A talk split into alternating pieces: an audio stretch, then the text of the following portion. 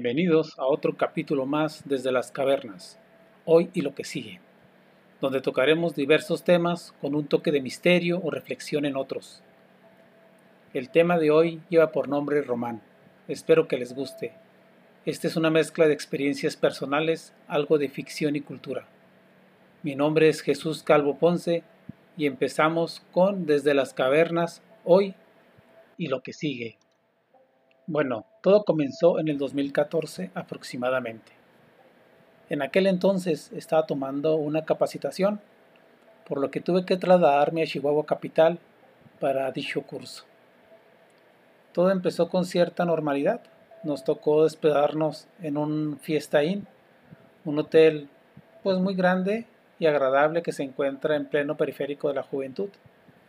Realmente la vista era muy bonita y el hotel contaba con hora feliz en la noche, que empezaba a las 8, donde servían botanas y cervezas.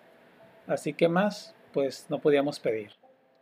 Además teníamos todo cerca, solo teníamos que caminar y explorar la zona.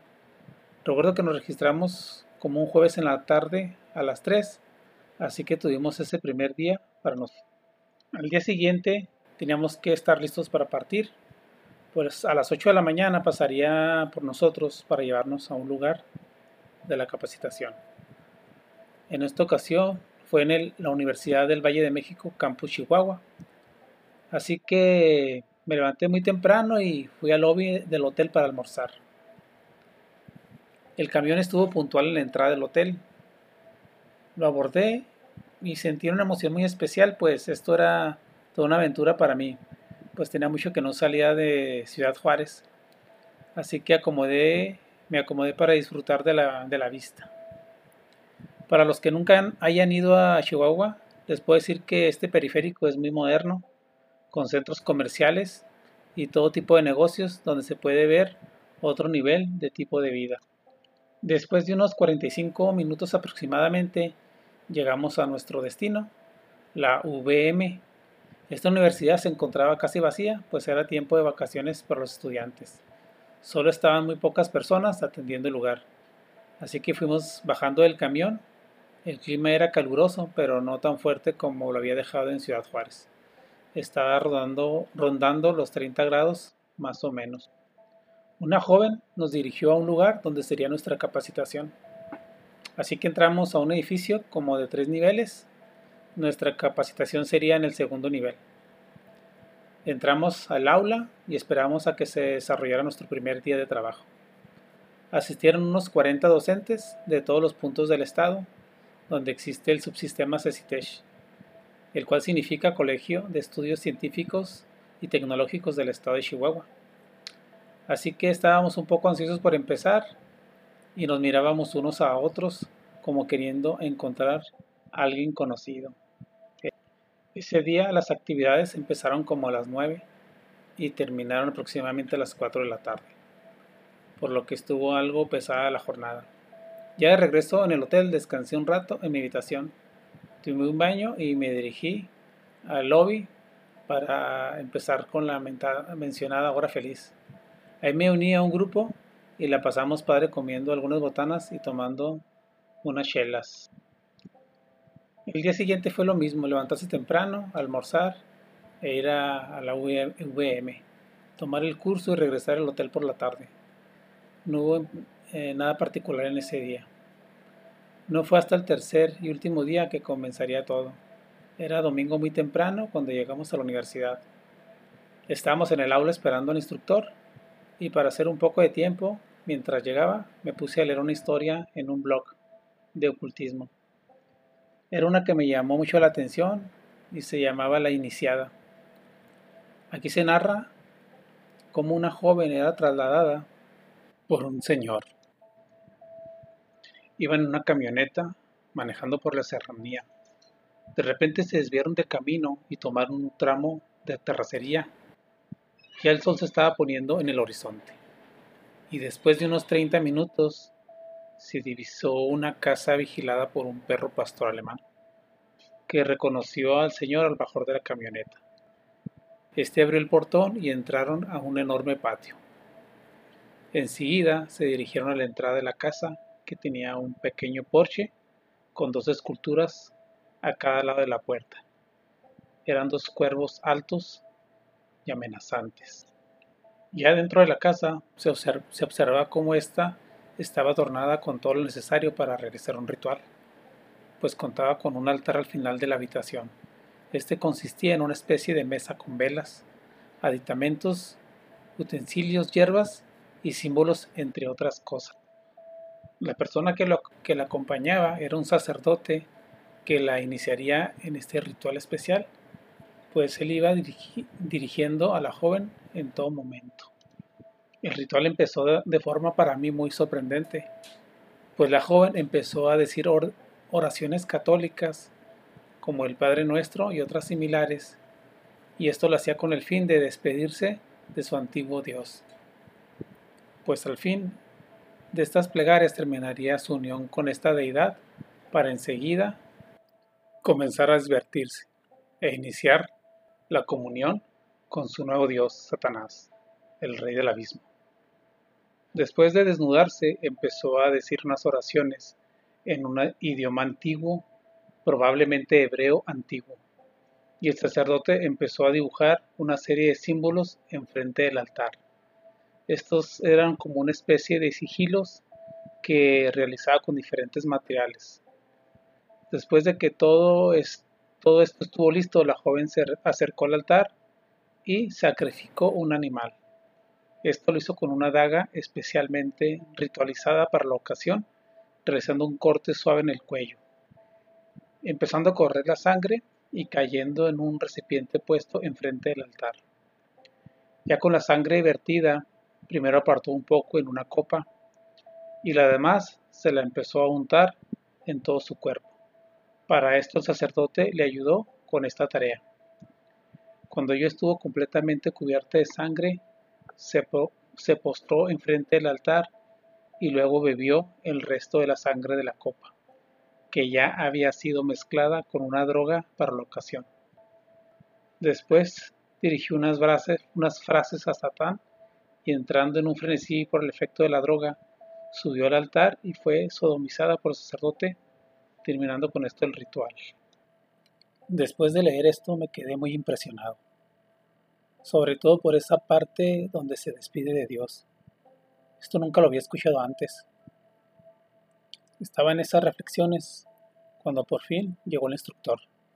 Se disculpó por llegar algo tarde y enseguida comenzamos el curso. Todo lo demás transcurrió como de costumbre. Ese mismo domingo en la tarde ya regresaba a Ciudad Juárez. Todo el viaje estuvo tranquilo, ya con algo de cansancio, pero contento por la experiencia. Aún no sabía lo que me esperaba. Y estando en mi casa acomodé mi maleta y me fui a dormir.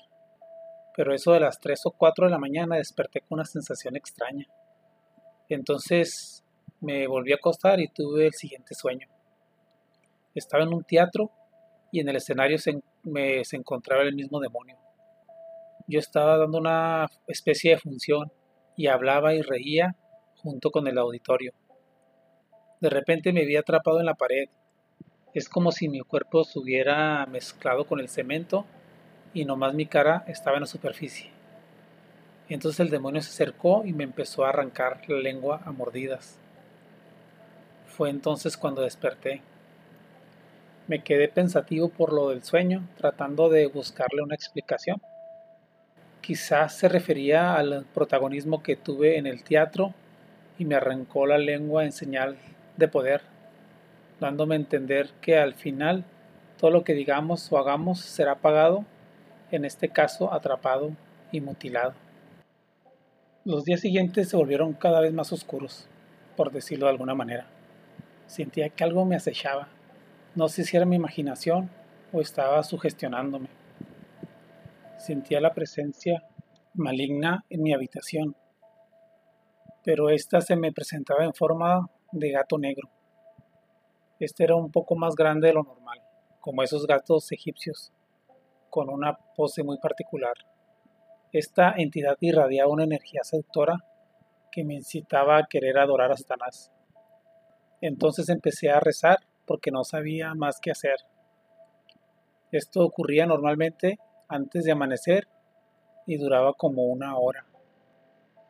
Cierto día mientras caminaba por el centro me dirigí al monumento Benito Juárez y ya estando ahí compré una raspa de limón. Y me senté en una banca de esas de cemento que están cerca de los árboles. No pasó mucho tiempo cuando alguien se sentó a mi lado. No le di importancia pues era muy común en esa área, como parque público. Solo que escuchaba como esta persona hacía un ruido como si estuviera comiendo algo. En este caso chocolate y estuviera aplastando el papel aluminio este, a cada rato de una forma muy molesta. Hasta que no aguanté más y volteé a ver. El señor me dijo, soy Román. Hola, le dije, mucho gusto. Terminó de dar su último bocado y aguardó la envoltura en una bolsa de su gabardina, que era de color verde oscuro, algo vieja. Entonces dijo, el aire huele a podrido todo esto está viciado, ¿no lo percibes? Yo me quedé extrañado y le dije que la verdad no notaba nada raro. Sí, me dijo, este mundo ya no tiene solución. Están en sus últimos días. La hoz está cortando cabezas. Y empezó a reír. Después, serenamente me dijo, hay que tener cuidado donde pone uno, los, uno las narices, pues el otro mundo está más cerca de lo que suponemos. Entonces me fijé en sus manos y tenía uñas largas como garras. Él se levantó y solo se fue. Después de un mes aproximadamente de ese evento, los fenómenos en mi casa cesaron. Pero en todo este tiempo me la mantuve haciendo oración. Recuerdo que necesitaba comprar una memoria para el celular, así que fui a una casa de música deluxe que está en cierto centro comercial. Saliendo ya con mi compra, de repente pasó un señor con su carrito de paletas y me dijo, ándele joven, cómpreme una paleta. Tengo de limón el sabor que le gusta. Entonces volteé a verlo y se me fue la sangre a los pies. Era Román. Soltó una risa macabra y antes de que pudiera decir algo me puso la paleta de hielo en mis manos y me dijo, es cortesía. Y recuerde, el otro mundo está más cerca de lo que suponemos. Y se fue tranquilamente perdiéndose entre las calles. Al final todo solo quedó como si hubiera sido solo un sueño. A veces me acuerdo y me pregunto si en realidad, si en realidad sucedió. Siempre nos gana esa parte analítica que nos dice que todo tiene una explicación. Sin embargo, a través de los años he escuchado muchas experiencias de primera mano que me es difícil descartarlas. Y a Román ya no lo he visto y espero jamás verlo de nuevo. Bueno, aquí termina esta historia, espero que les haya gustado. Mi nombre es Jesús Calvo y esto fue Desde las Cavernas hoy y lo que sigue. Nos vemos en el próximo capítulo.